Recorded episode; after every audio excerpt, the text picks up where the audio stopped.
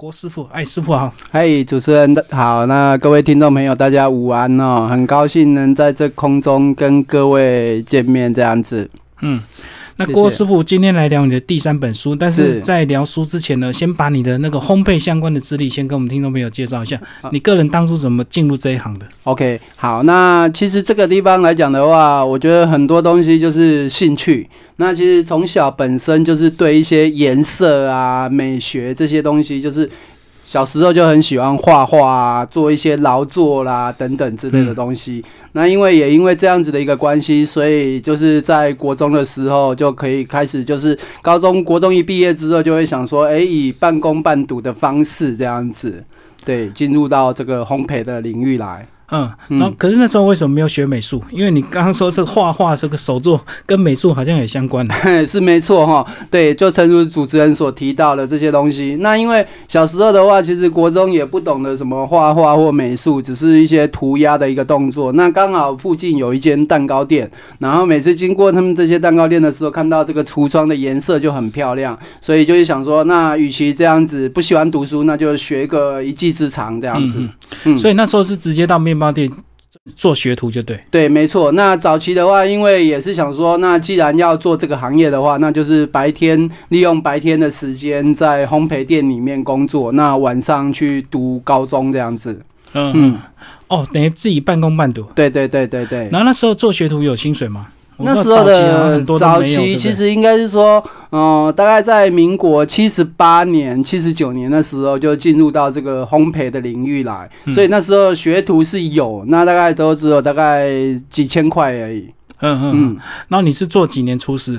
做几年厨师啊，一直其实从这个七八千块开始进入到学徒嘛，那中间当然经历的一些服兵役啊等等之类的东西，那一直到大概在二十六七岁才去接下一家店的一个主厨。对对对候？然后什么时候自己开店？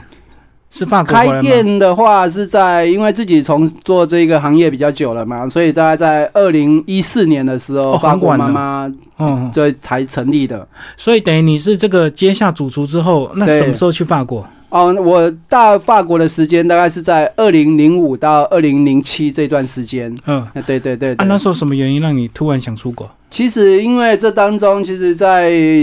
七十八年、八零年代接触这个方面的时候啊，一直大概在两千年的时候，其实台湾的一些整个一些一些对外的一些经济贸易啊之类的这些东西，其实慢慢就已经引进台湾了。那其实做一些甜点的东西，不外乎一些食材的部分，比如说奶油啊，或者是一些比较特殊的一些材料，巧克力。那这些东西来讲，都有有一些进口商就慢慢从法国啊，或者是其他各个国家代理进来，这样子到台湾。那当时在接触的这个东西的时候，会让我觉得说，哎、其实台湾的烘焙不是只有这个样子而已。对，所以那时候才萌生了一些想法。所以在自己让自己规划的时间是在二零零五年那时候就离开台湾，然后暂且抛下所有台湾的一些工作，然后自己就只身前往一个完全没有去过的，就是法国巴黎这样子。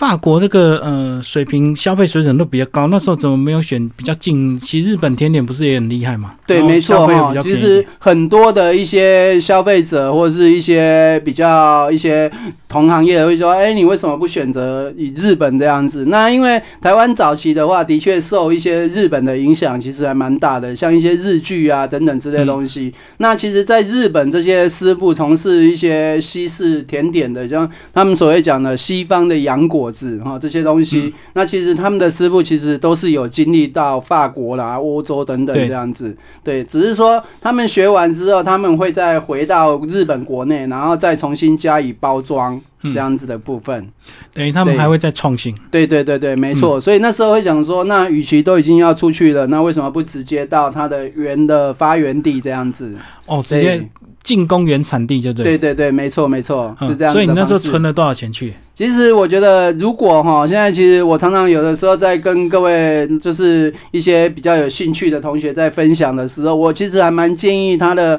他的小朋友这样子去接受这样子的部分，因为其实这样子的东西来讲，其实他一年的，像我在那边两年的时间，大概一年预估大概在三十五万台币。嗯左右的花费这样子，其实不会很高。那当然，我是以一个学生的签证方式过去的。那学生的签证的方式跟你工作签，因为台湾要取得那边的工作签不是那么容易，嗯，非常的困难这样子。要很专业人士才。对，要非常的专业人士，或者说你在那边有亲戚呀、等等，用义亲的方式才有可能以这种工作签的方式过去那边，否则基本上大部分都是以那种在二零零五年、二两千年的时候，其实大家都是以那种学生签证过去。那其实我在那边看到很多，像譬如说我们台湾。法文系毕业的这些同学，他们其实就是法文系一毕业之后，就有些可能会直接就过去那边，然后再去深造啦，或是再去读大学这样子。所以他学生签的目的就是要去进修，然后再申请打工，就对。对其实等于是间接打工。，对，没错，因为你用学生的签证来讲的话，就是你到了那边之后啊，当然你一定要先学会所谓的法文嘛，因为你要跟他们沟通这样子。那所以我当时是用学生的签证，那先在我们台湾的那种在台协会先拿到那个学生签证。那学生签证之后，我们会请那个当地的，譬如说法国，因为当时是从里昂的地这个城市开始，对所以我请里昂二大帮我寄了一份那个入学的通知单。那也就是从基本的学习的语文学校开始。嗯嗯，那等到拿这个学习的这个通知单之后啊，你就可以跟你就可以直接飞到法国，那再跟他们的学校办理注册。那这样子之后，才需要在法国的那个在台就是那个警警察的单位，然后申请一年的居留。他们都是用这样子的方式。对，所以你那时候是学校先找好，可是工作还没找好。哦，完全没有呢，因为其实当时只是那边就想说，一定要先学会法文基本的沟通，那这样子才有办法进到烘焙里面去。嗯，对对对对对，所以是到那边等于是边学法文边找工作。没错没错对。所以当你这个在台湾已经是主厨，然后开始进入法国的这个烘焙里面去学习，你那时候你觉得你的程度跟他们大概在哪哪边？对，其实我觉得初期刚开始哈，因为自己工作的时间久了，再加上自己的个性可能比较不适合闲下来。那因为我们的学校的上课的时间非常短，那学校上课就是教授一些语文学校，那他大概一个礼拜只有十六个小时，等于一天大概只有一个小时、两个小时不等。嗯那我就会利用这样子的一个下课的时间呢、然后多去超市里面逛。那因为为什么会我会选择超市的？第一个，超超市里面有冷气，好、然后你又不需要去花到太多的一些钱。再来就是它的食材上面你可以看得清楚，比如说意大利面，你知道意大利面长什么样子，但是它的法文是什么，它会写在那上面。那也就有这样子的一个方式，比如说草莓啦，或者是一些水果，那它都会标明它的，譬如说我们像我们台湾就会写草莓嘛，那他们在法国就是写他们的法文，所以你就是用这样子的方式看东西，然后再背这些单字，那慢慢的去累积自己的一个程度下来。嗯那等到了大概半年左右的时间，就想说，哇，都已经来这边这么一段时间了，这样子，所以我就想说，那还是需要找一些工作，因为读书并不是我所想要来这边的目的。嗯对，那也就因为想要这样子的一个工作的地方，那刚好有透过一个台湾的一个同学的介绍，然后介绍了一个日本人，然后因为他也是在那边就是从事烘焙的，那因为他已经要离开了，所以他就帮我引荐一下，然后我们就去跟那个血府稍微聊一下，这样子开启了我的在法国的第一家蛋糕店的工作。所以等于你是去接他的位置，是不是？对，没错，嗯嗯，嗯。是。那一开始你觉得你的程度有有跟他们比较起来？嗯我觉得程度来讲，其实不相上下，但是有些，因为我会觉得他们的一些坚持，我觉得台湾的技术，其实在当时的时候，在我的感觉就是已经差不多一个是一个国际的一个水平了，在烘焙的这个领域，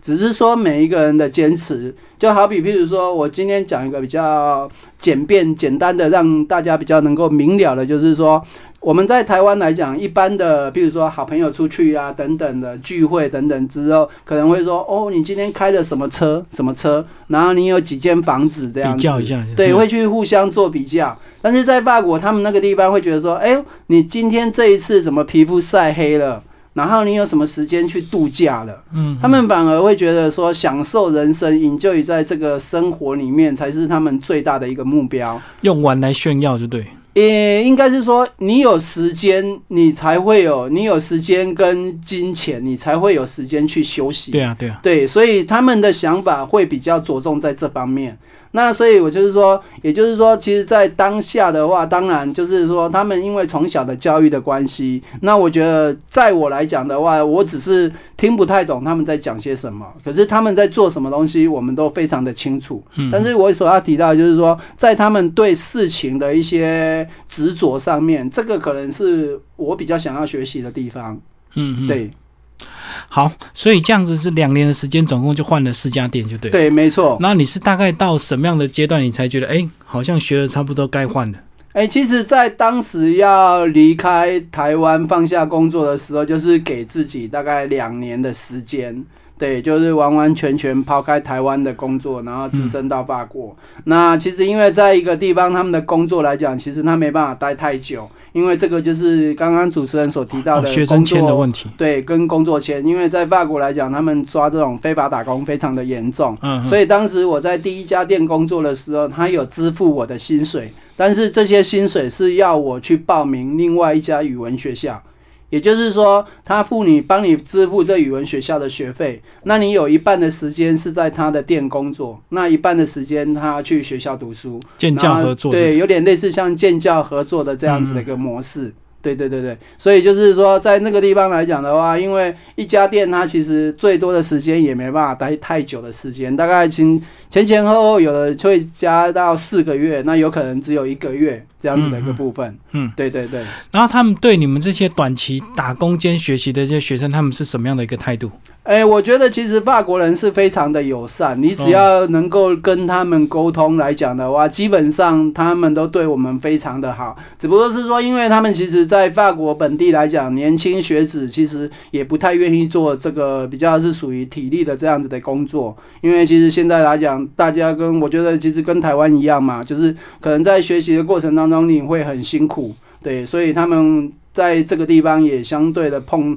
到的一些人手不足的问题，嗯，对，所以他们对外来的这些这些所想有心想要来这边的外国一些同学生啊等等从事烘焙的这个地方，其实他你只要肯学习肯问，他都非常愿意把他的经验分享给你。所以算是比较热情，是不是？对，会是比较热情。可是当他们在一天的工作来讲，是非常的战战兢兢的。嗯，对，比如说你今天可能早上六七点、五六点就起来工作，然后一直到中午，然后下午一直到晚上，你这段时间你的工作就是你要非常非常的专注在某一些小细节上面，否则他们脾气一来就是马上就开始发作。可是他们的发作起来之后，可能一下子就是他们针对事情，但是不是不不是针对人，他们这一点分分得非常清楚，这样子。嗯嗯，对所以气过可能就好了，就对。对，没错没错，哦，好好好，对对对就针对对事情犯错才会生气，就是是。是是是嗯是。好，然后两年回来之后，呃，你就开始边一样回到本行，然后继续就酝酿要开店，就对了。对，其实，在回来的时候啊，也就是因为回到原本的这些老东家去服务这样子。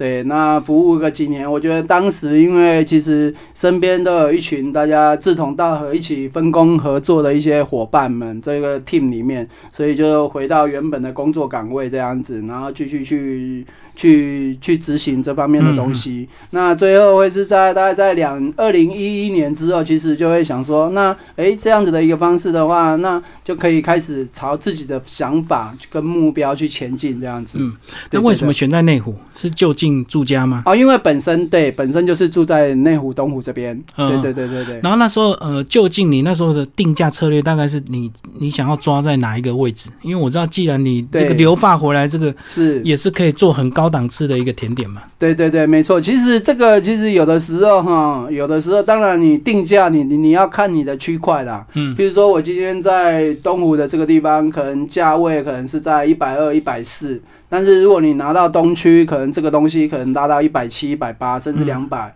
所以我觉得很多东西会去看你所选择的地点而去做定价，然后以及你针对的这些族群。比如说，像以我们现在在法国妈妈这个地方来讲，是属于社区型的。嗯，那社区型的时候，其实你就是跟社区的人把干净，对，就是左邻右舍啊，或者是他常常过来啊，偶尔呢，他们过来有小朋友就请他吃个饼干啊，或者请他吃个我们自己手工做的这些小东西啊，等等，慢慢用这样子的方式来讲，我觉得左邻右舍的东西是非常好去操作这一块的方向，这样子。既然是社区型，那面包应该也是一一大部分的一个主力产品，对不对？对，因为其实。在我们当时在民国八十二三零年代那时候啊，其实台湾会有一些慢慢我所接触到的，其实就是面包、蛋糕等等都是在一起的。那早期也都是早上先做面包，到下午再做蛋糕这样子。对对对对。但后来之后，其实慢慢的就是分门别类的。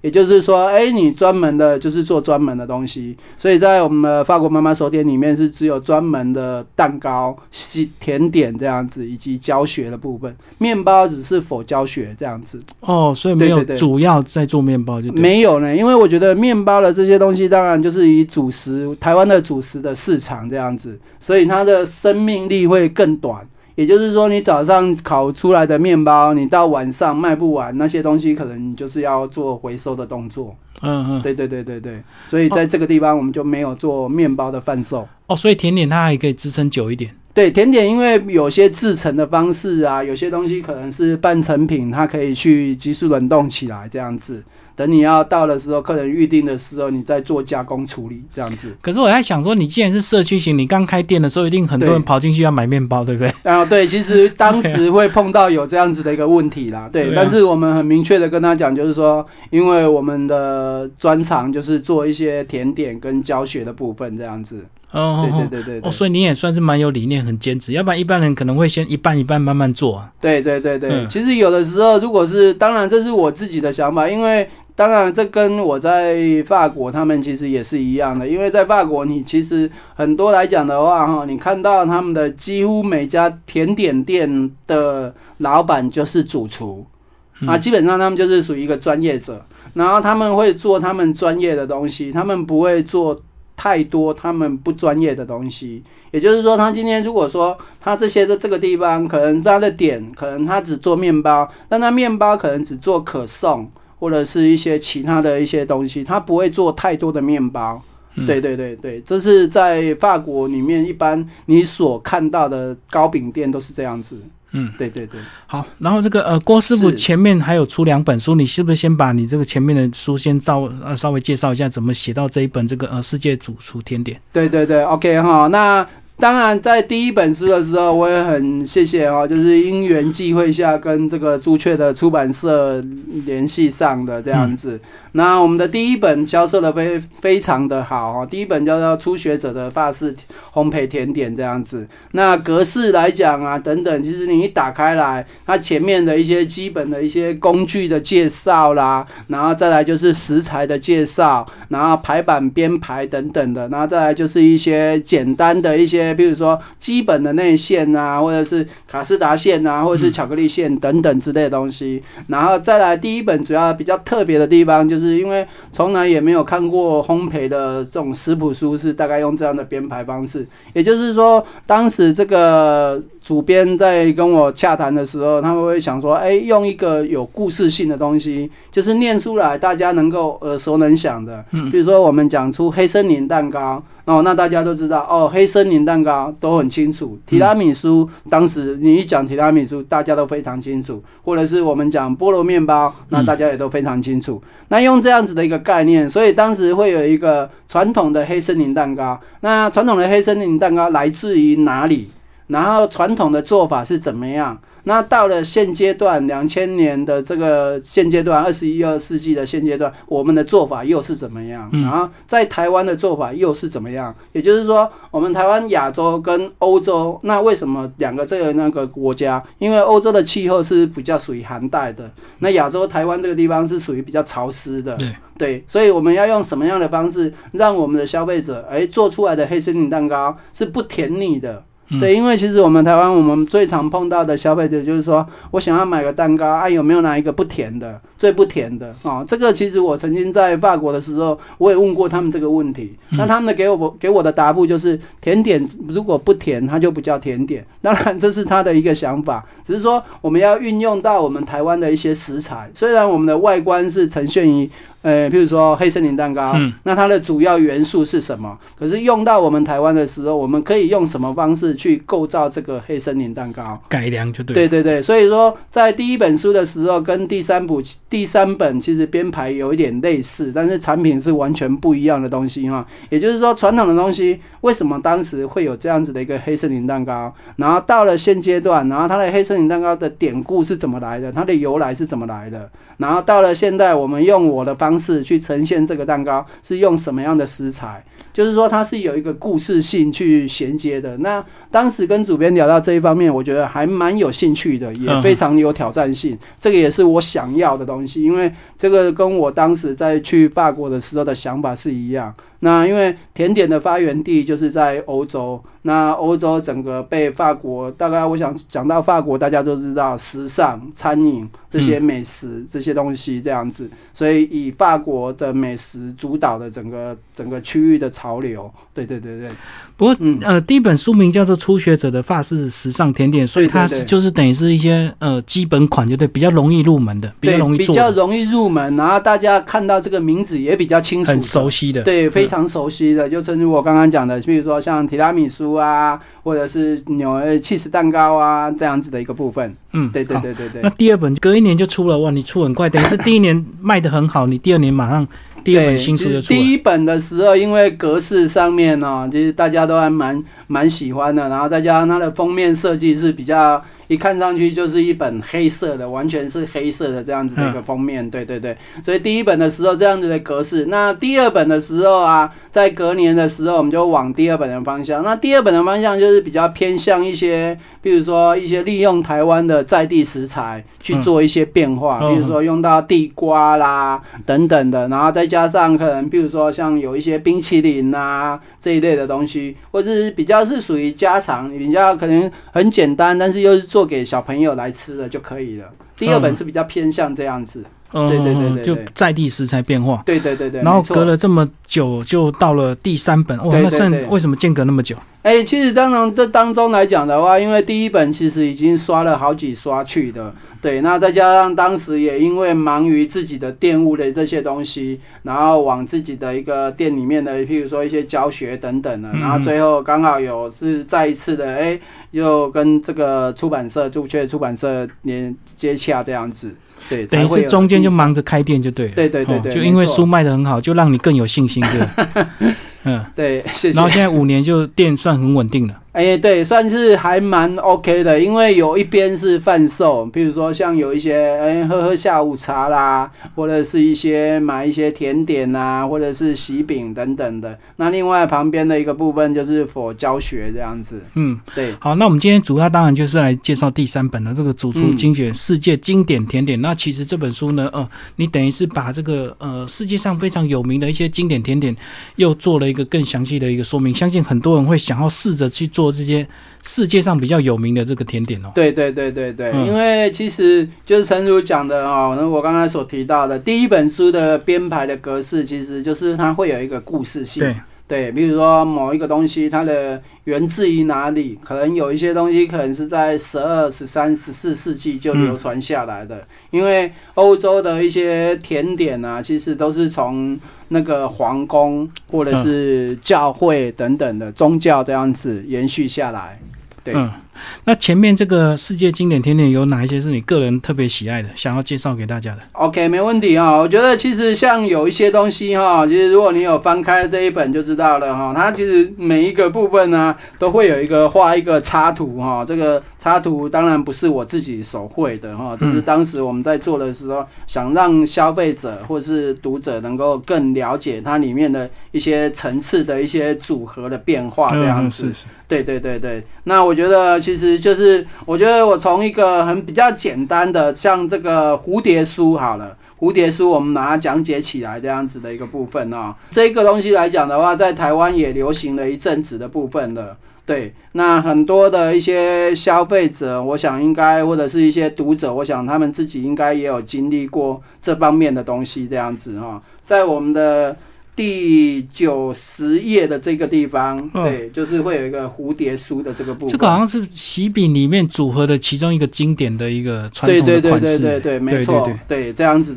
所以就是算是它一个在台湾的一个流行也蛮长一段时间的哈。对，那很多的一些消费读者就是会觉得说，哎，这样子的一个蝴蝶书，那我跟各位做法就是我分享这一个东西，其实我们的材料非常的简单啊，比如说像用到了一些面粉啊。砂糖、奶油跟水，那再来我们会用到一些细砂糖啊，或者是二砂糖跟一点点的肉桂粉。这样子下去组合这一个蝴蝶酥。那第一个为什么我会推荐这一个产品来讲的话？因为我觉得这个产品来讲的话，其实它的保存啊等等哦，你可以自己做给你自己的小朋友做吃。因为它虽然说它前面的做法会可能花费的时间会比你一般在做饼干会来的长一点点，嗯嗯，对。但是我觉得这个来讲的话，我觉得还蛮适合台湾的这方面来来做给小朋友来吃这样子。然后它里面有一些层次是为了这个口感，对不对？这样吃起来比较特别，就是不是像一坨完整的。对对对对对，因为它经过的层次大概会有八次的一个层次的，像千层面那种。对对对对对对对，没错没错，这样子。对啊，我看到这个图案，这个好经典哦，而且它很容易保存哦。对，它会比较容易保存，因为其实你在烘干的东西啊，因为台湾其实会比较潮湿一点点，嗯，对，所以如果你把它烘干起来来讲的话，其实然后再把它保存得宜的话，我想大概十几二十天没有问题这样子。嗯哼，嗯，那你这样做这一整套的这些做法，有没有标榜一些现在人都比较少糖的一些这个做法？哦，其实，在我我觉得这有些东西，当然我们糖度来讲，我们会随着这个部分哦，因为在一本书里面啊，在这一本书里面，你会看得到，比如说蝴蝶酥，它会有两个配方，嗯，那一个是比较传统的，哦，那传统当然可能是它的糖分会稍微再多一点点的，哦，那第二个部分就是我们我自己的做法，那就是当然因为现在的一些关系，所以我们会把糖度往下降。那糖度往下降了之后，再用一些其他的味道去做调整，这样子，所以它整个糖度其实算是比较低的。哦，所以有两种配方就对。对对对对对，没错。所以如果你想要吃少糖，就是用你这个改良过的版本就。对对对，因为我们在做都在制作的过程当中，其实除了传统的一个做法，传统的只是说他大概跟你讲说它的做法是什么，但是到了现代来讲，其实。我我自己本身也不是喜欢吃甜的东西，所以我可能会利用一些，比如说肉桂粉啊，或者是，当然你也可以自己自己在做的时候哈，你可以添加少许一点点的黑胡椒粉，嗯，我觉得那个甜咸之间就会综合掉你的本身的甜度。哦，这样吃起来就不会太甜太腻，对对对对对，加一点咸就对。对对对对对，用这样子的一个概念，这样子。帮我们介绍红丝绒蛋糕吧，哇，特别的鲜艳抢眼的，这个看起来就很好吃。是，OK，可以啊，没有问题啊。对，这个红丝绒蛋糕其实源自于美国哦，这个产产品来自于美国，因为早期的时候啊，就是有一个，因为他们会运用到可可粉，嗯，哦，那跟一些稍微实用的一些颜色下去制作。所以他们这从早期从美国红回来，红回红到整个世界，整个一些整个一些我们台湾所了解到的，或者是一些欧美国家，其实他们对这个蛋糕来讲，其实会非常的喜欢。那传统的做法，他会把它做成圆形的，就有点像我们的生日蛋糕。嗯，那只是说它的蛋糕里面，它会用到可可粉去做颜色的变化。对，那所以他们做做成传统的，你会看上去是比较红，外表是比较鲜红一点点。那当然，在台湾以健康为诉求的导向来讲的话，可能我们就不会做到那么的颜色那么的显眼。但是如果说你是在美国啦，或者是在一些什么越南啊、印尼啊、泰国等等所看到的这些东西来讲的话，它其实外表是非常的鲜艳，嗯就是会非常的红这样子。对，那我们会把它做成长条状，让它的层次更明显一点点。这就是法式的一些甜点所表现的东西，就是他们在做表现的过程当中，你看到它的做法可能有很多种。一看到它的 recipe 可能有哇，怎么那么多食材，这么多东西？但是它每拆开来一道食材，它都其实都是可以单独在使用上面的。嗯，对对对对对。不过我来看这个做法，应该它是属于这个难度比较高的，因为它有好几层的蛋糕一层，然后奶油一层，蛋糕一层这样子。对对对对，因为我们当时在做的，我当时在设计这个蛋糕的时候，就是会把它层次大概分为大概会有四层，嗯，那四层或三层。你再去做切割、做组合的时候，你就会成如这个图片上面所看起来的颜色，哎，或者是线条上面，就会比较跟跳脱传统一般的圆形的做法这样子。嗯，对对。而且层次做好、烤好之后再横切。倒过来放，这样就看得出它的层次，这样看起来就特别好吃。对对对，因为如果就像我们的传统的它的这个红丝绒蛋糕的做法，它就是一个圆形的。那我想圆形，当然在台湾来讲，生日蛋糕也都是圆形，你要把它切开来才看得到层次，它里面的层次。但是如果说，哎，像我们这样子，虽然它在叠了，比如说你叠了三层。你再把它切开来，然后再把它粘在一起，它就变六层了。对，如果听众朋友，如果你想要做的话，还是要先有一些烘焙的基础功哦，要不然这个算是难度比较高的蛋糕。哦，其实这一个来讲的话，我们应该算是把它归类在差不多在三颗星这样子。嗯，对对对对，算是比较有一点点难度的这样子的一个部分。对，那我在这边呢，简单的跟各位介绍一下我们初学者比较容易的入门的，而且我觉得这个东西是非常好的。嗯，那因为不瞒各位听众朋友讲哦，这个东西我把它改变了一下，它里面的内线东西哈，这个东西在我店内的时候啊，我们曾经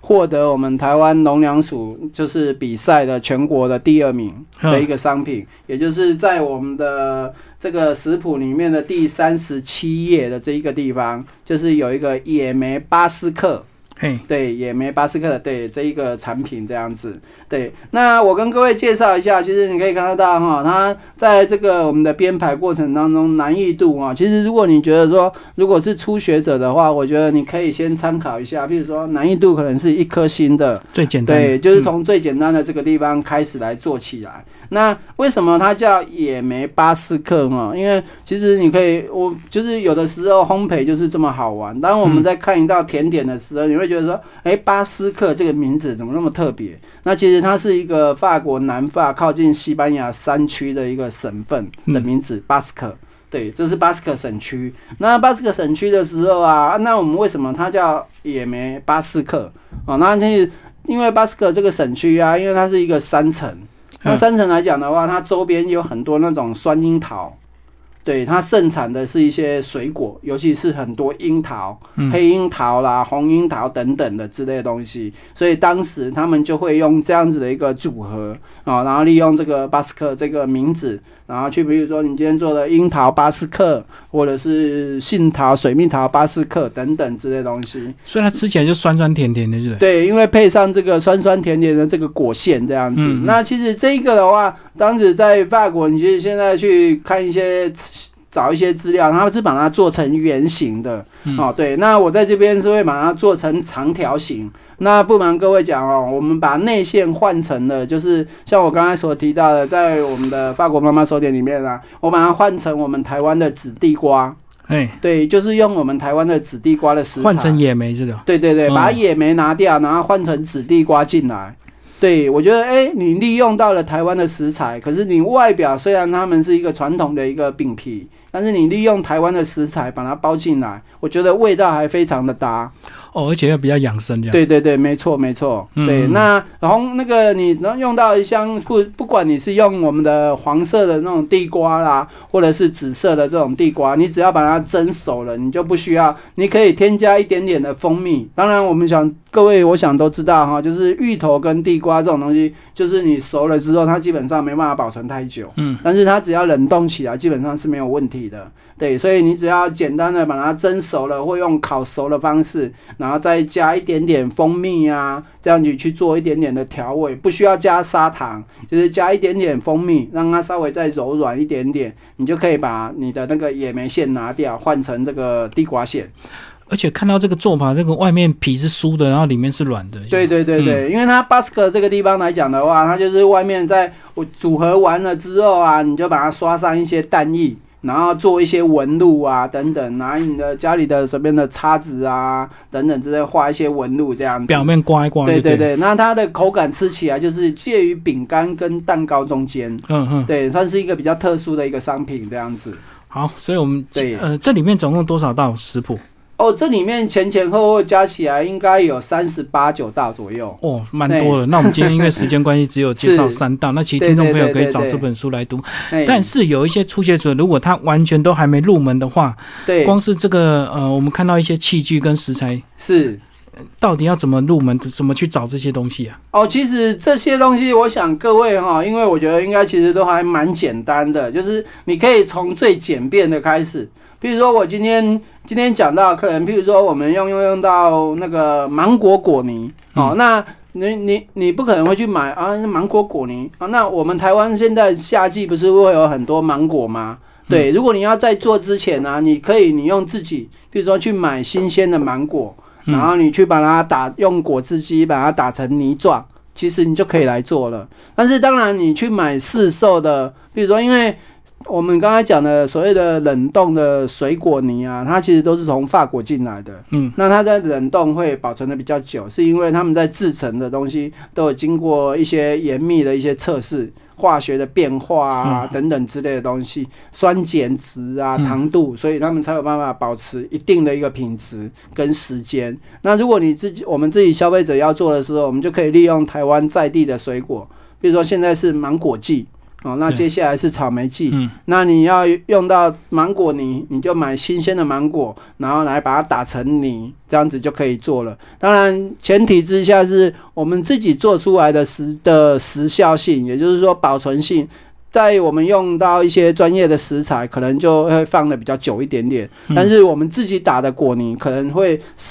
时时效性或者是保存期限可能会更缩短，两三天、三四天，但是绝对是没有问题的。嗯，对对对对。就是要吃快一点，就是对，没错，嗯就是说你可以利用你一些不必要的一些像食材啊，当然奶油、糖、鸡蛋、面粉这是必备的嘛。的嗯对对对对。那器具来讲，哎，我们今天譬如说我今天写出来可能是圆形的模子，可能是几公分，但是我我就是在我会建议读者，就是你不用局限于我们一定要跟老师一样。对，你可以利用周边，譬如说你今天旁边或者是厨房里面随手可得的，我今天放在模型里面，那我有个我只有碗，那我可不可以放在碗里面？当然，如果你是做就是做冷冻冰进去的，当然你就可以直接放在碗里面，就没有问题。关系对对对对对嗯嗯对对，所以不限于说一定要什么样子的模子能够做出来这样子。就不用一定要完全一模一样的模子，一模一模一样的工具，对对对，就可以就不用不用不用变化。。对对嗯对对对，这个就是烘焙好玩的地方在这里。所以重点就是要一直做下去啊，不然很多东西买了一次，可能到最后都 很对对对，所以我会觉得就是说，哎，你家里有什么样子的一个模具啊、碗啊、钵啊等等，其实你就可以拿来制作了。所以更简单是直接到你那边上课更简单，什么东西都不用买，做完之后还有东西可以吃，这样。直接吃一吃，然后所以你那边大概有？什么班呢、是从初学到高阶都有吗？哎、其实我觉得只要是甜点，那面包的话，我们会请面包的专业老师来授课这样子。那甜点的话，其实我们都会有固定的时间开课这样子。是针对某一个东西来教学，还是它是一个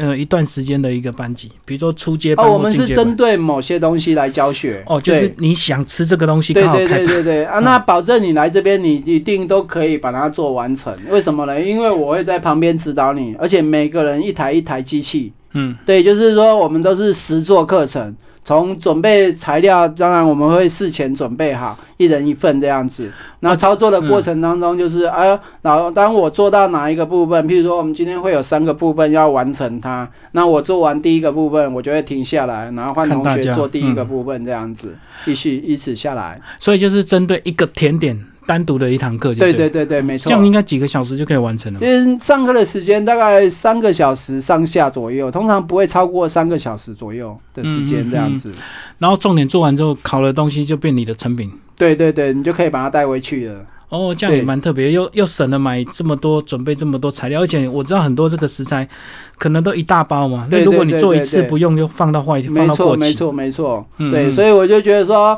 很多来上课的，就是会觉得说，哎、他买了那么多食材，那可能用不完，要怎么运用到？所以我说，哎、你有一些东西，你可以从最基本的，比如说你今天家里有什么东西，你就买什么东西，你就用那个东西。那就是我刚刚讲的果泥这东西，台湾的水果最多了嘛，嗯。对你就可以用一些水果来来制作，然后用打完用不完，你还可以把它冰起来当果汁来把它喝掉，等等都好。好，今天非常谢谢我们这本书的作者郭建昌老师哦。